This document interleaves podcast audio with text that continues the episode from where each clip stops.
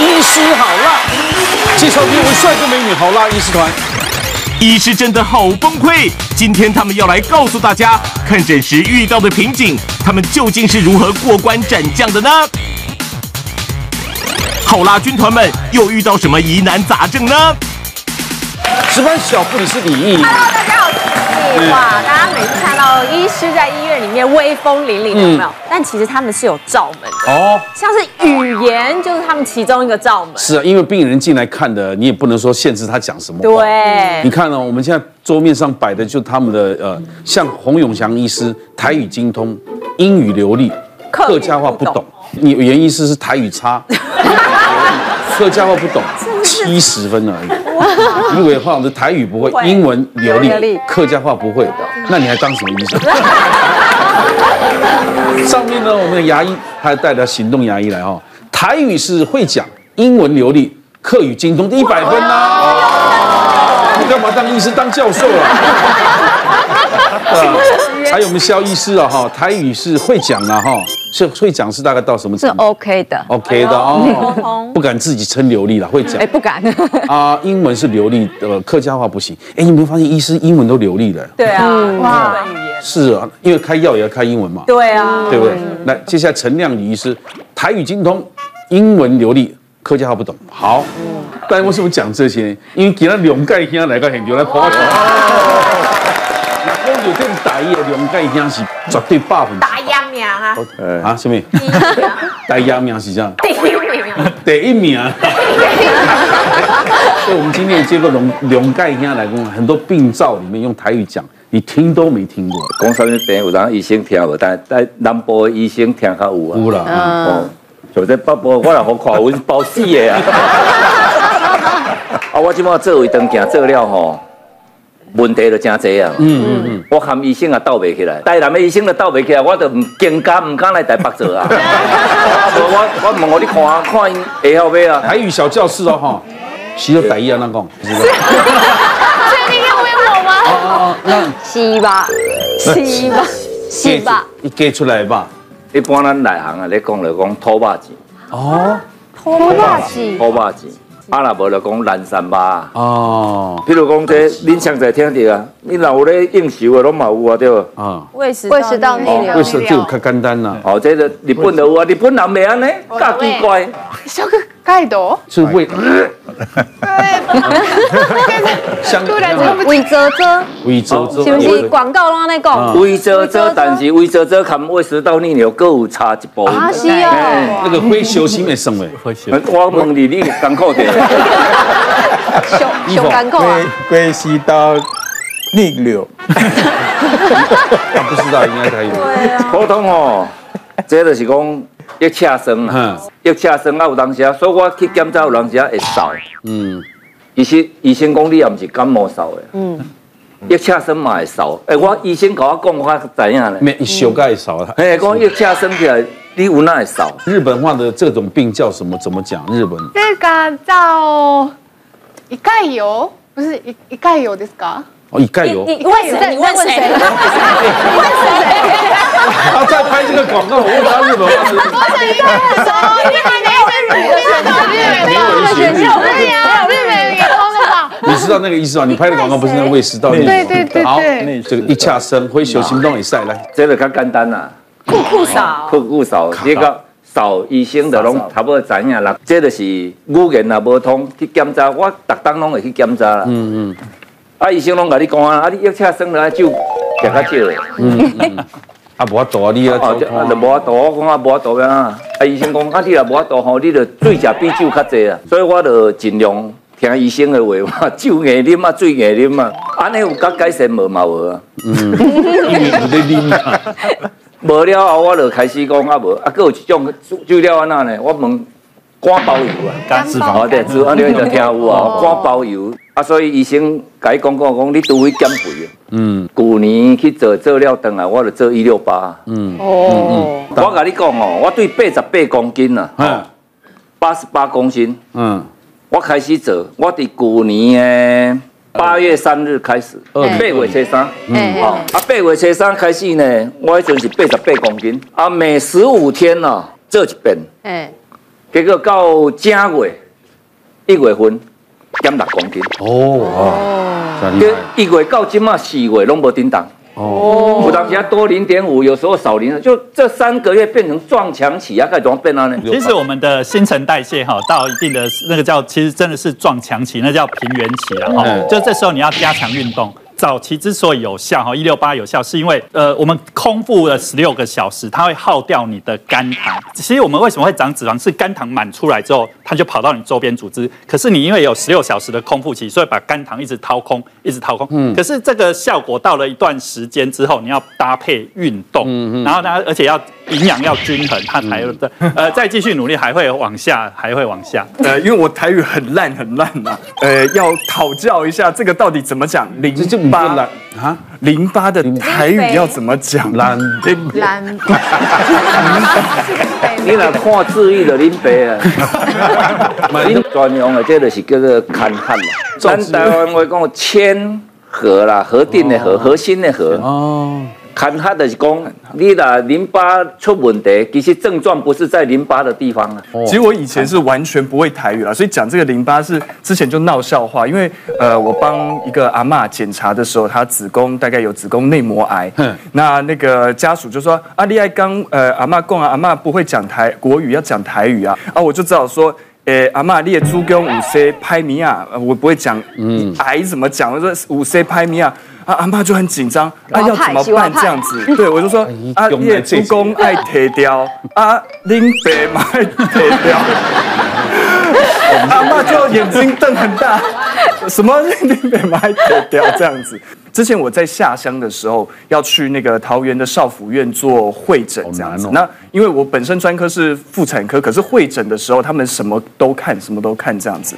那有一次就是去少府院之后，那就来一个年轻的弟弟啊，有点凶神恶煞那个样子，然后就坐下来，然后就跟跟我讲说：“啊，医生啊，我有生碇啊啦，生碇啊。”哦，我就台语很差，说生碇啊，碇啊是什么东西？脑袋怎么转想不过来？哎，我我台语不太好啦，是怎么回事？这样子，他说哦，你不懂哦，我就长钉子啦，生钉子这样子，换成国语我还是听不懂。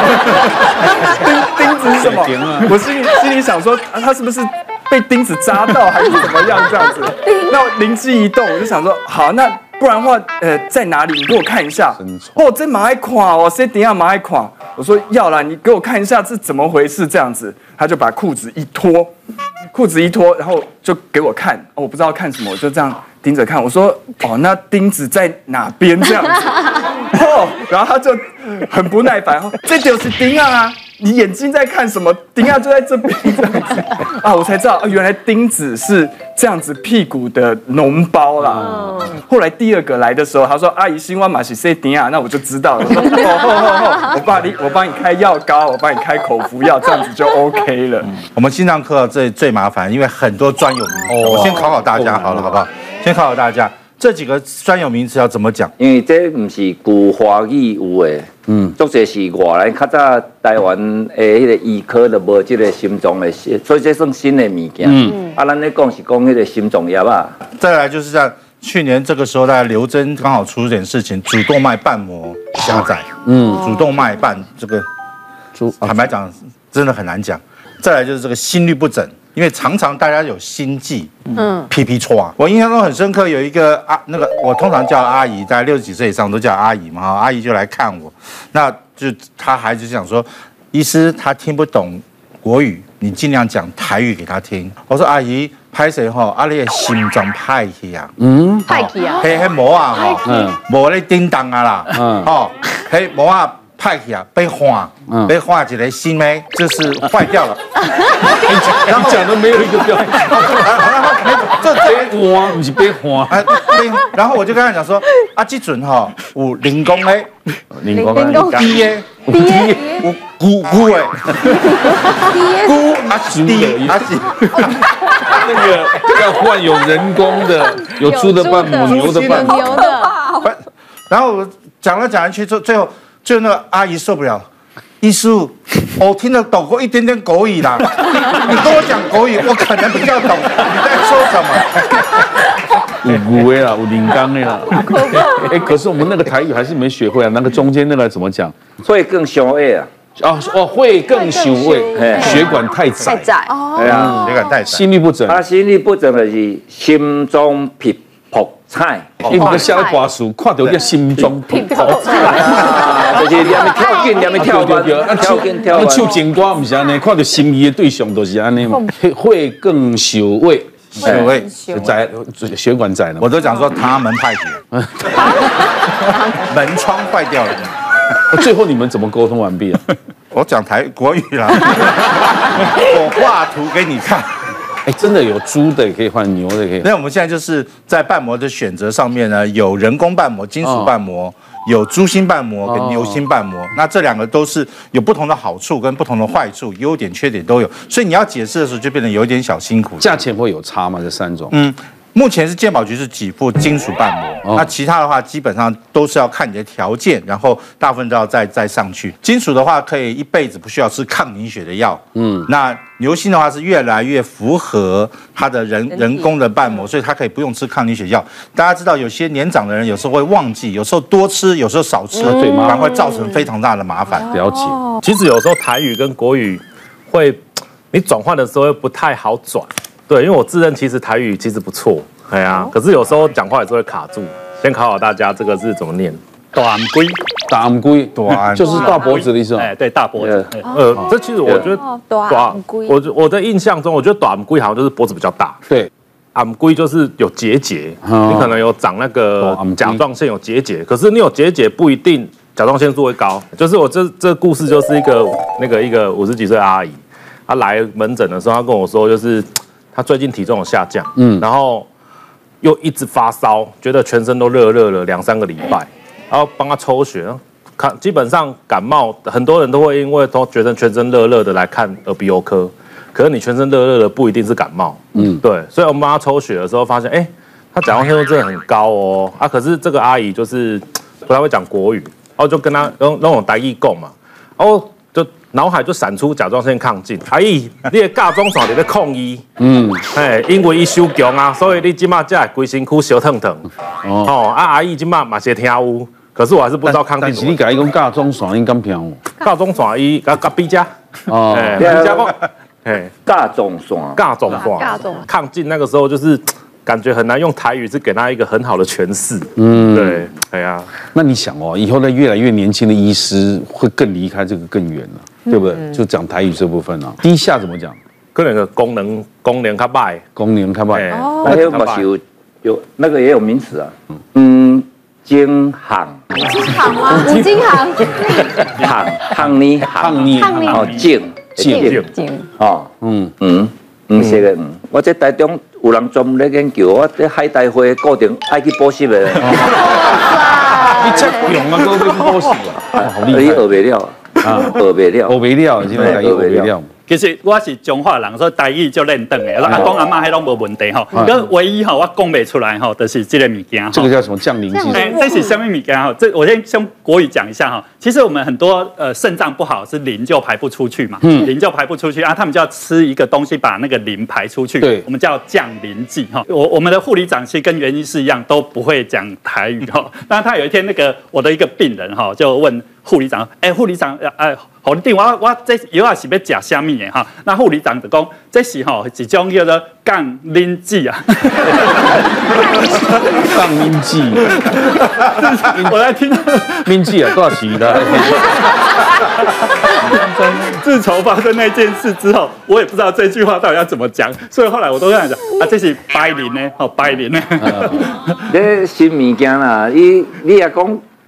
讲伊较敏感嘛，哦，你讲啊，音讲无遐准就变干了嘛，所以你以后你来讲那下磷剂啦，下磷剂了，下就是排泄，就是说下，我我被我们护理长影响了，所以这句话我以后都不敢讲。啊，你基本上下下磷剂，下磷剂，其实有些阿公阿妈是讲国语的哦。尤其是有一些从那个抗战过来的那些，那哦，那个可能他有山东腔，可能四川话，哦，这个反而让我觉得非常非常困难，因为我台语是 OK 的哈。那一天有一个八十五岁的阿公，那阿公本来是他女儿带着进来，结果那个阿阿公，因为女儿在外面接电话，所以阿公就先进来的。那我就问阿公，你要看什么病？他就讲那个山东腔，我也听了。他当然说，我我约略可以听懂一半。他说他是因为肺不舒服，然后那个诊所的医师跟他诊断肺有感，然后肺有感，然后他他要请他过来我这边再看再检查一下。那我叫肺有感，我说是流感哦，还是肺炎？啊，该不会是肺结核杆菌吧？哈，我越听越害怕哈。啊，可是他他后来他那个阿公一直都说不是，就是肺有感。我说到底什么是肺有感？那后来他女儿进来了，那我就哦女儿当做翻译嘛。我说阿公这到底是呃，就爷爷到底要讲要讲什么哈？他说哈，他那一天哈呃胸闷哈，然后去看一个医生，那个医生都讲台语的。好，那跟他讲是什么，你知道吗？是会油管呐，哈，因为会抽血胆固醇高啊，那是一个台啊，可是阿公听不懂。会油管，会油管，他一个他有这个会有管，呃，肺有管，怕他是不是有心脏的问题，所以他转到医院来再做检查。他一直讲肺有感，肺有感，我我听了我要整整个人傻眼。是不是外国人你们都精通英语？外国人来你们看病会不会比较方便呢？一峰，对，有的碰到一些医师就不敢讲讲讲英文了，嗯。那么，因为有时候我们我们面对医生，我们不不见得会有心理准备，医生会讲中呃。英文。但他如果甚至有一些外国人自己英文也不好，像我那个。你是谁？你是谁？还有外国人英文不好。我们像我们国家是讲讲法文的，所以你就算你你如果说没有特别另外去学英文就不行。哦。我一个中非朋友。他其实中文讲的还可以，但是怕跟医生沟通不好，他找我去陪他一起去。去到医师前面，他就唉，很尴尬，不敢讲他的问题。那个是泌尿科医师，他就做那个表情。医师，我下面痛，下面哪边呢？慢慢慢慢讲，就是我们男人那个下面呢。嗯，哦。你是睾丸痛吗？呃，医生，我根本还没有睾子痛呢。没有搞就痛，误会了。我是好甜痛。所以当初他们如果讲什么病什么病用国语讲，你们是听得懂的哦。哎，还懂，但是有些有些时候就是还是因为刚好台湾的医生有时候他的。英文也有，嗯，中文也有，它也是两种语言。所以以你的经验，觉得台湾看病到底方不方便呢？很方便，很方便，方便，速度也很快，对不对？很快，有时候快到很很很生气。没有见到。太快了，太快了。为什么要生气呢？因为你排了两个钟头，在那边排队等等啊，再给你看三分钟，三分钟。这 个这个，我们其实其实之前都在讨论。对。每个人都想说别人快一点，自己慢一点。嗯，对。那其实。讲慢一点，表示没什么病啊。对，如果跟你讲很长，你才要担心。蛮开心啊。我觉得那个方言真的是会闹很多笑话。之前听说过有一个这个米农跟阿婆啊，就是婆婆来台北。你是有拍客家戏是不是？哎，对，我是我是我不是我不会客语，但是我是因为拍戏学的。哦。然后呢，因为儿子白天要上班嘛，阿婆觉得他身体不舒服，想说啊不要麻烦儿子，等他下班还要带他去看医生，他自己就去找了个诊所，哦，他就去看了。他进去就说。啊，医生啊，来真紧哦，无嘛松开哦。然后医生就看那个婆婆听不懂，年轻医生听不懂。嗯、他看到婆婆忧忧愁满面，就说：“婆婆你怎么啦？哪里不舒服啊？”嗯、婆婆就说：“奶奶奶奶，屁股痛啊！奶屁股。”医生知道医那个婆婆怎么了吗？当然知道啊。啊，那你不要说，你太精通了。对。医生就说：“哪哪哪里痛啊？”屁股啊，懂痛啊，懂痛啊。然后因为婆婆她她其实是鼻子不舒服，屁股是鼻子，但是她那个手呢扶在这边，医生以为她在跟她讲悄悄话，然后说屁屁屁股痛吗？误解她屁股痛了。对，他就问婆婆说：“你你有拉肚子吗？还是昨天有吃太辣的东西？最近饮食正常吗？”然后问那些婆婆也都听不懂，就很生气。对，一直说。屁股懂通啊，懂通啊！后来医生想说，好好好，婆婆你不要激动，我开药给你哦。他就开了一些让肠胃比较舒缓的药，让婆婆回去了。哦、啊，婆婆回去之后呢，隔天的儿子就带她来了。医生，我妈妈鼻子痛，你开这个肠胃药给她干什么？医生就说，不好意思，我我听不懂，我以为她屁股。真正的客家话，屁孔是鼻孔，不是屁股。屁股叫斯文，斯文。我们在呃诊间啊，常常会有一些老人家来看牙齿，可是他只会讲客家话。嗯，就像我们最近呃，我们有个主治医师，因为发烧三十七度半没办法来上班，所以我们柜台就打电话跟病人说：“哎，你们都不要来哦。”可是有一两个老人家可能就是联络不到，因为他也不接手机，就来看诊了。嗯，那看诊了之后呢，我们就进来，请他进来，然后他坐上去了之后呢，我们就请实习，因为主治医师不在嘛，我们就请实习医师帮他先看一下。那刚好当天他要装假牙，所以他坐上去的时候呢，那个实习生就坐下去要帮他看诊。然后那个客家的婆婆就问他说：“你也玛莎？你也玛莎？你是谁？”我们的实习生听不懂客家话，所以他就说：“哦，我不是玛莎啦，我，我是 Kevin 啦。”然后对，刚刚讲就好像我们一个剪辑师也叫玛莎，曼莎，曼曼曼，然后曼莎，这个婆婆就一脸狐疑，就说：“你讲马改啊？你讲马改？说什么？”然后对，就是说你说什么？然后他。他就听不懂嘛，所以这个实习生知道我会讲客家话，就赶快叫我过去跟他先解释一下。嗯，哦，你还学生医生啊？嗯，实习医师。对，根本是机啊，啊，让你啃牙齿。他要给你看牙齿。对对对对，所以那他就想说，哎，有人跟他讲客家话，哎，还不错哦。那他就继续看了。那继续看了之后呢，那这个实习医生当然因为要装牙齿嘛，会要问他说，哎，咬起来会不会太高啊？嗯，呃，有没有问题等等，所以他就先来叫。叫我教他一下，呃，怎么去讲这些客家话。嗯，我就跟他说，摇起来太高，就是说摇起来我够么，我够么，我摇起来我够么。然后呢，如果是要叫他摇起来，摇摇摇啊，就是问他，就是他说跟他说，闹闹闹闹回来，这样就好了。然后他也学得很很仔细，然后就赶快去跟这个病人说啊，诶，闹回来哦，闹回来。然后他就说，诶，就是照这个上方式去做了。然后做了之后呢，最后他讲喊够么儿，够么儿。呃，客家话就是可恶啦。可，然后呢，他婆婆听到了之后就觉得，他怎么在骂我？我又没有做什么事情做错了，为什么要骂我？嗯，他因为学了叫他咬了会不会高呀？对对对，有按过吗？有按过吗？有按过吗？按国就按过吗？就是讲你讲要求你讲要求。那阿婆叫我，你医师叫我叫要求叫要求是什么意思？所以他咬合是高一点高一点，听起来就要求叫要求的。然后他就嘴巴就不张开了，不张开之后呢，他他就僵持在那边，他就很生气，然后那个。医生实习医生看到他很生气啊，就想说怎么办怎么办？他这个时候呢，那个婆婆就说她要起来去上厕所，就直接用跟他客家话说，那可以喷熟哦鸟。然后我们实习医生听到说哦鸟，哎，那个婆婆说要去找黑猫哎，哦鸟哎是怎么样？她是要去找人家来打我是不是？她吓死了，转头他要去尿尿了，对，还哦尿屁啊？啊，你是找黑猫吗？他要讲的是这个意思，对对，所以那实习生就很害怕，赶快来问我说。到底发生什么事啊？那我马上就冲出去啊！还好那个婆婆从厕所走出来，我就问她说：“阿婆，你有没有按按发气吗？你为什么要发脾气？对，然后用用桶你摸？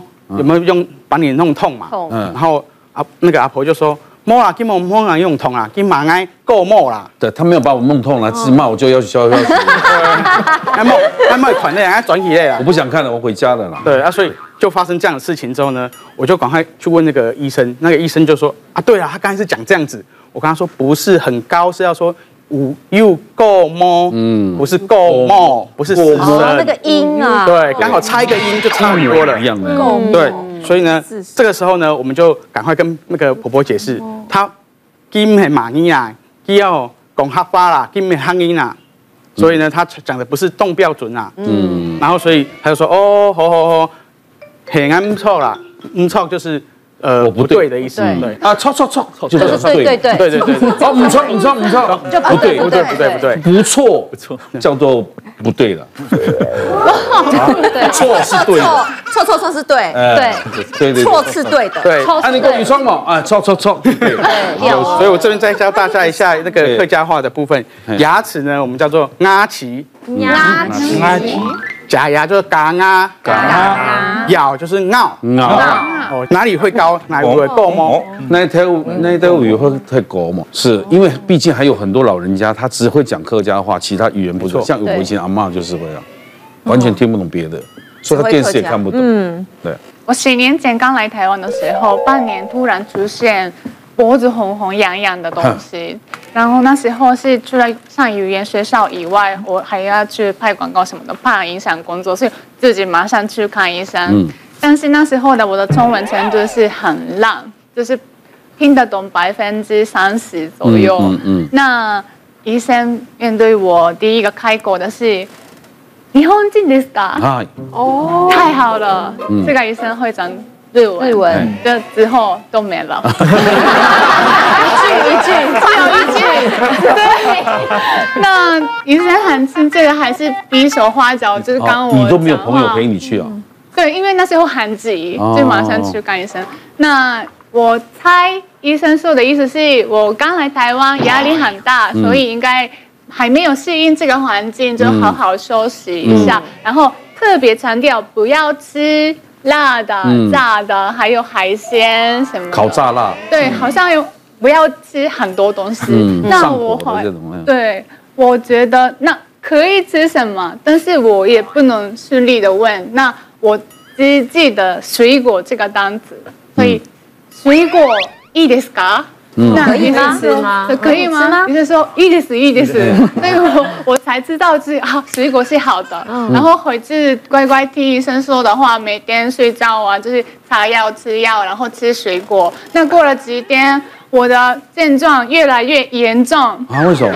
不知道为什么，所以我这一次请会讲日文的朋友陪我一起去看医生，当我翻译。嗯，那后来检查结果才知道我有芒果过敏。哦，对。所以你那时候一直吃芒果？一直吃芒果，因为在日本芒果是很贵的食物，一颗要三千到四千左右，真的很贵很贵。我在日本街头看到那个爱文芒果，放在那个水果行，一颗要五千多日币。真的真的，很珍贵的东西，所以我来台湾之前是只吃过一两次而已。那来台湾发现到处都是芒果，很便宜啊，就猛吃，又好吃，每天吃，吃一颗赚一颗，对，吃一颗赚一颗。听医生说的话，就每天吃就越来越重。对，就我们在台湾，芒果你也不能多吃。那季节到的时候啊，你假酸啊，嗯，得爱会破布子。哎呦，破布子，破布子，破布子就是在解芒果的毒啊。人家被攻打，以温口的物件我也要讲。哦，但是呢，我都是遇到外国人。我之前遇到一家韩国人，爸爸妈妈、女儿带着一起来整间。那因为爸爸是出差到台湾来，所以他们会固定住一段日子。爸爸会讲中文，妈妈只会讲韩文，女儿会讲一点点英文。那来我诊间当然要看什么，就是看一些肛门方面的这个疾病。结果爸爸就转述女儿跟他说的一些东西，就是大便的时候啊会流血会痛。可是呢，因为毕竟是女儿，爸爸也没有办法说帮她讲得很清楚，因为女儿也不好意思嘛。那我只好就是用我的英文去跟女儿讲。那女儿其实她不大，她大概国中、高中这个年纪而已，所以你说她英文要多好，可能也没有办法。那我就跟他讲说，妹妹，那你这个呃，到底大便的时候啊，是什么时间点会流血？擦的时候比较多呢，还是说流到马桶里，或者是说，哎，你在这个痛的时间点是在前中后什么时间？那他也讲不出来，我就说好，算了，没关系，那我问爸爸。那爸爸再用中文翻译成，就是听完中文再翻译成韩文给这个这个妹妹听。妹妹听了就很尴尬，脸又很红，然后又讲的不清不楚，支支吾吾的。我就啊，算了算了算了，我们去做内诊好了。就是好不容易请他到这个诊间摆好位置之后。后呢，我就先把我的手指头拿出来，我说：“妹妹，我们等一下会这样子放进去做指诊哦，examination 哦。”然后他就说：“哦，好。”然后就做的时候呢，他也都还好。然后呢，检检查完之后，我们还会放一个肛门镜进去，然后就碰到他，我就说：“等一下，我会拿这个东西放进去哦。”然后他就说：“哦，好。”然后呢，他就跟我就就就我，因为它毕竟是金属的东西，所以我在慢慢放的时候，一碰到它，因为是冰的，冰的他就大叫样子叫了一声，然后爸爸妈妈就赶快把帘子拉开，想说我对他做了什么，结果爸爸一看到就啊，很尴尬，这样子整个转过去，嗯嗯、那女儿也很尴尬，那没有办法，我就说算了，没关系，那我们就之后就先不要做这个检查，没关系，我内诊已经做了，我大概知道你的状况。嗯、啊，其实它只是一个小小的裂伤，裂伤当然有伤口嘛，会流血会痛，其实只要好好上厕所，便便好。软软的好上，就这个东西会自己好，不需要在这个更更进一步的治疗就行了啦。嗯、对呀、啊，我们讨论那么久，医师好像，从来没想到，如果你在国外看医师，或别国家人来这边看医师，真的是很不方便的哦。对啊，因为韩国人除非碰到会讲韩文的。嗯，因为其实像我自己去韩国进修的时候。说真的，我走在路上，韩韩国字你也看不懂，然后他们的招牌也不是这么的国际化，全部都韩文，连个英文都没有。你说、嗯、我走在哪里，我完全没有办法。店员都会讲中文，现在很多，现在是首尔，那个只有首尔。那是因为他要赚你这个整形大陆很多人去整形嘛，对，对不对？所以他要学中文啊。其实现在我那个外国外国病人来看的时候，我一定会带手机。嗯，因为手机就是你可以用 Google 直接叫他讲话，然后他马上就会跑出来。哦，然后我讲的时候也可以直接翻成他那个文，那个什么印尼文啊什么的也都有，快译。对对对对对，所以我觉得其实现在科技进步，看诊也是有帮助。不过除了语言之外，医师还有更害怕的啦，病患超怕检查的也蛮多的，也让医师非常非常头痛的。这个这太多了。我们讲个最简单，我心脏刀当然就没有关系，因为病人就麻醉掉了嘛。但我们现在有些时候还做血管刀，像我的专精是静脉曲张，这个叫普卡丁，这个我讲的应该比较到底。静脉曲张的时候，那现在因为现在选择方法很多种，所以我们就有一个年轻三十几岁的一个人呐、啊，他就很糟糕，他就来来找我们做，但我不知道他是这么紧紧张的一个人，所以呢。他紧张到他认为，因为现在镭射静脉曲张是可以局部麻醉做，嗯，但是呢，你要局部麻醉也是要打个点滴，那打点滴，这这个人一看到针出来，他就吓到了啊！那我们我们小姐这打上针的时候，因为她绷得很紧，针就很难进到血管里面去，所以她那边抓狂，她就一直说：“你给我用氧气面罩就好了。”但是氧气面罩。还是要先打个点滴进去，以防不小心出事情，我可以急救你。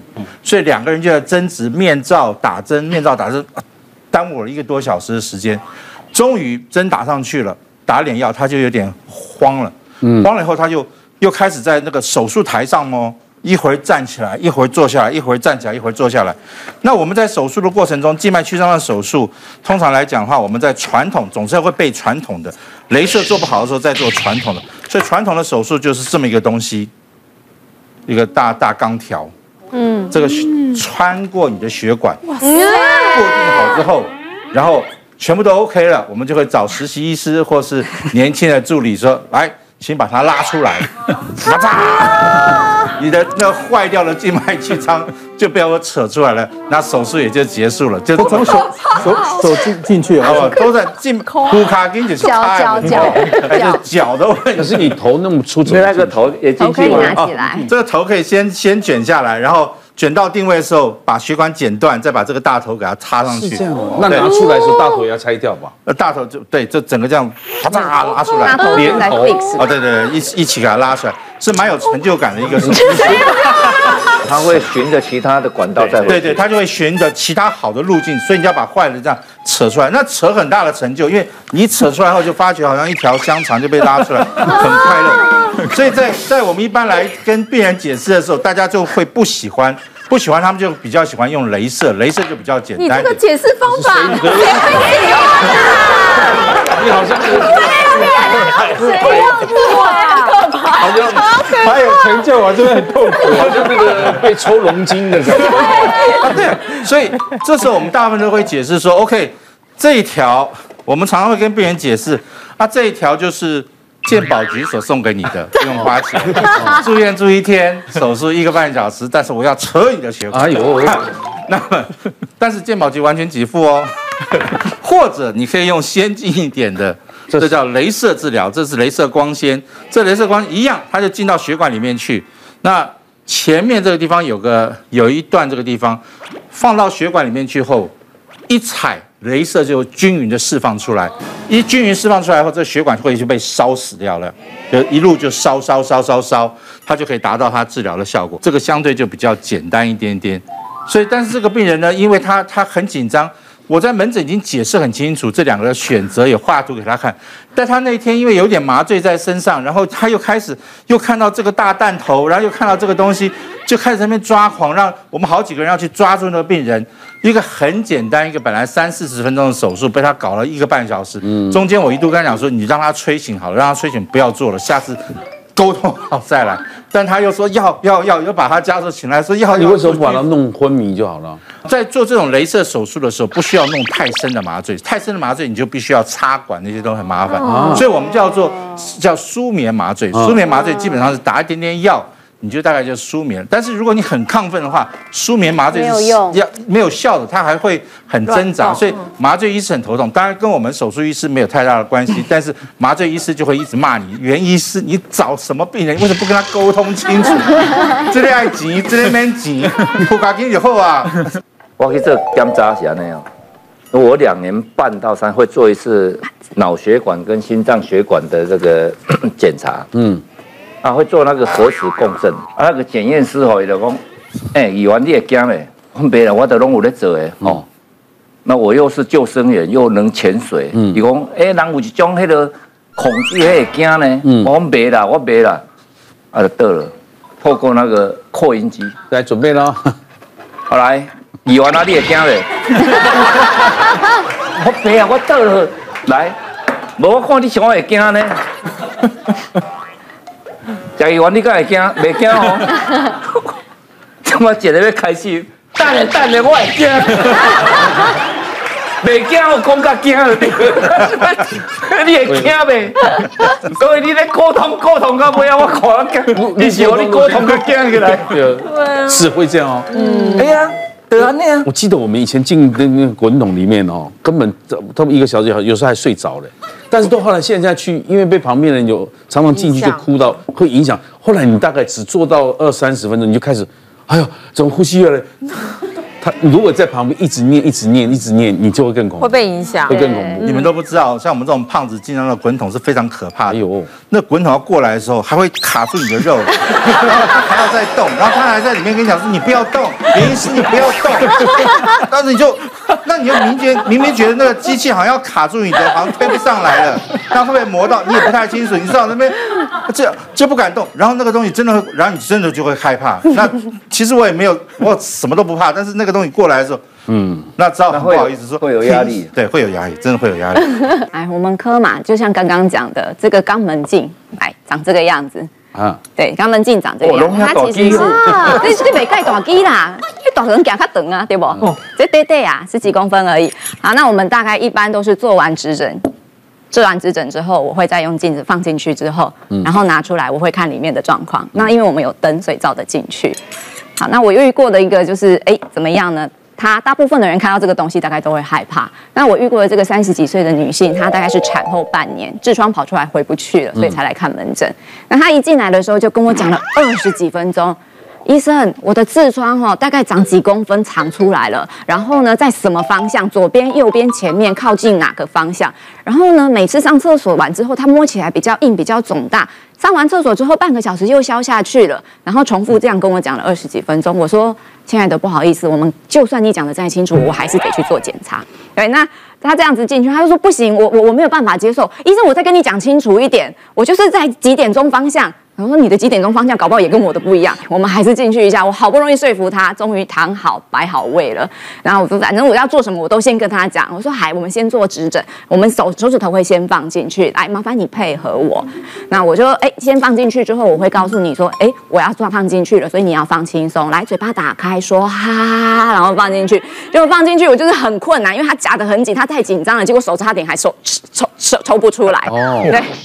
他真的太紧张了，我说好，没关系，你放轻松一点，我大概知道你的状况。那我们最后用肛门镜进去再看一下，凝胶抹好之后放进去。那因为也是冰的，他可能又有一点吓到。结果在这个吓到的当下，他直接因为虾米状，他直接就是往后踢。那我们器械掉落在一地就算了，这个还算小事。结果他一踢就踢到我。那因为我们在检查的时候，这个小椅子是圆筒型，然后地地这个下面是可以滑动的，这个比较方便。就他一踢，我就整个跌坐在地上。然后那尾椎这样一坐下去，我就哇。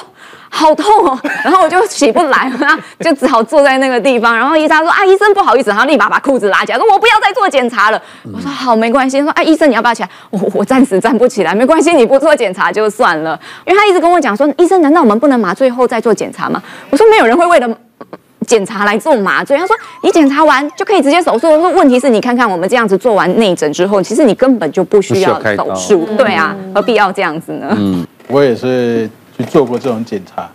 因为我有点就是大号会出血，嗯，做那种检查，就是尴尬的地方就是大男人，然后叫你趴在在桌上，然后脱裤子，然后一群护士在那边护护理师在那边看着你，尴尬在那里，然后很少看到这种颜色，对，就是就是特别最大的困难就是在这个地方，他们的好好奇那边那边。偷偷在讲一些什么，你就不好意思了。结果他一定讲台语啊，你听不懂。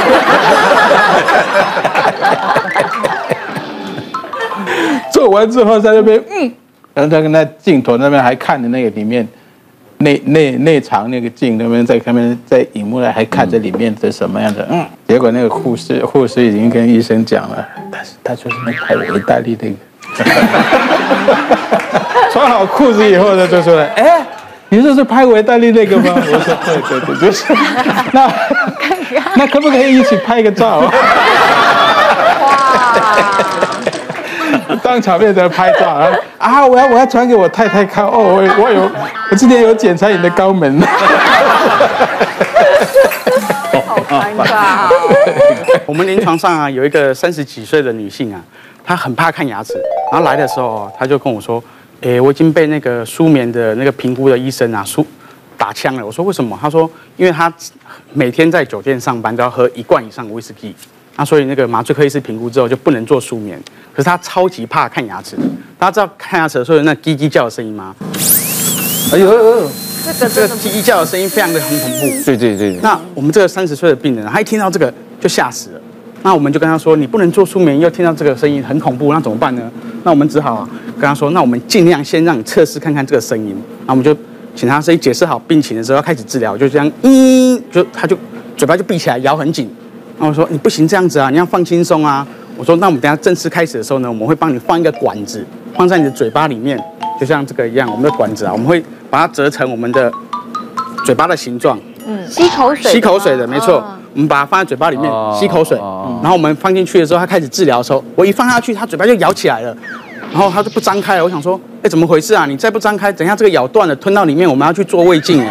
然后我就跟他说，你不行这样子，赶快张开，要深呼吸，教他一下深呼吸，放轻松。结果他还是咬得很紧。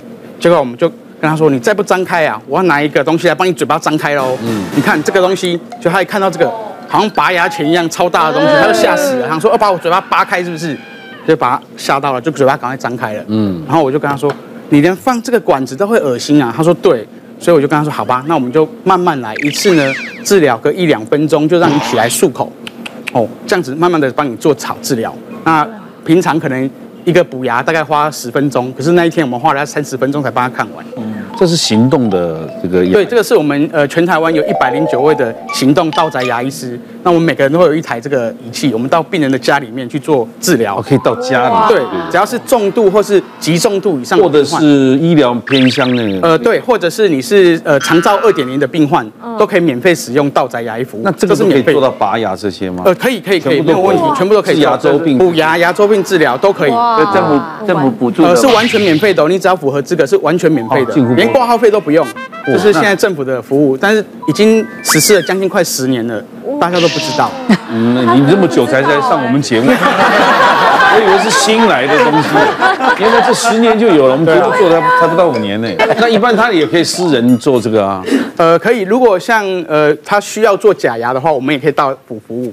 就嘛，我说有人愿意花钱，他对对对，可以，不是光政府的对。好这个非常棒，你有没有想过，你家如果一个中风的老已经卧床在那边，啊、你光是要拿去看牙齿，你就要叫救护车叫什么把他扛过去，嗯、那就直接过去。这个是，那你怎么没想到到府去洗肾？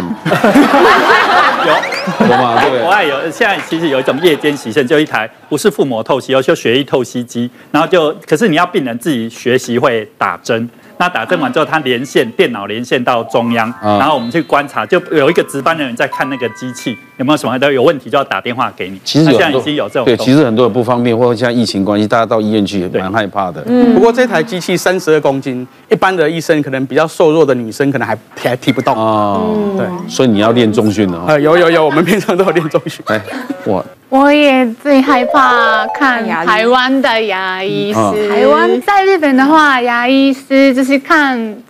比方说蛀牙的时候，分三到五次，就是慢慢看；就是治疗的时候，也是分很多，慢慢做。嗯、我们刚才那个病人，我每次帮他慢慢看。但是通常我们去台湾的牙医，就是蛀牙，就是比较轻的，是一一天一次就可以解决了。对啊，对啊。但是那个手段很比较激烈吗？激烈就果断，残暴、粗暴、激烈、这样 子都要也是日本的医师的话，就比较小心翼翼的，嗯、就是如果痛要反应哦，就是举手什么的，对，要。休息。嗯，但是台湾的医师就是，就算我举手了，也是啊，没关系，快快结束了，就忍耐一下什么的，哦、就比较。你下次可以来找我。嗯，就是边练练习反应。最后拔一颗牙花了十二个小时。现在医疗越来越人性化，语言不通太害怕治疗，医师都会尽量想办法帮上忙。刚刚看那个机器，包括洗肾这些，你看多方便。医病啊，多点耐心，互相沟通，相信这个困难都可以慢慢迎刃而解的。谢谢大家，谢谢。谢谢大家对好辣医师们的支持，记得订阅医师好辣 YouTube 频道，还有按下铃铛收看最优质的内容哦。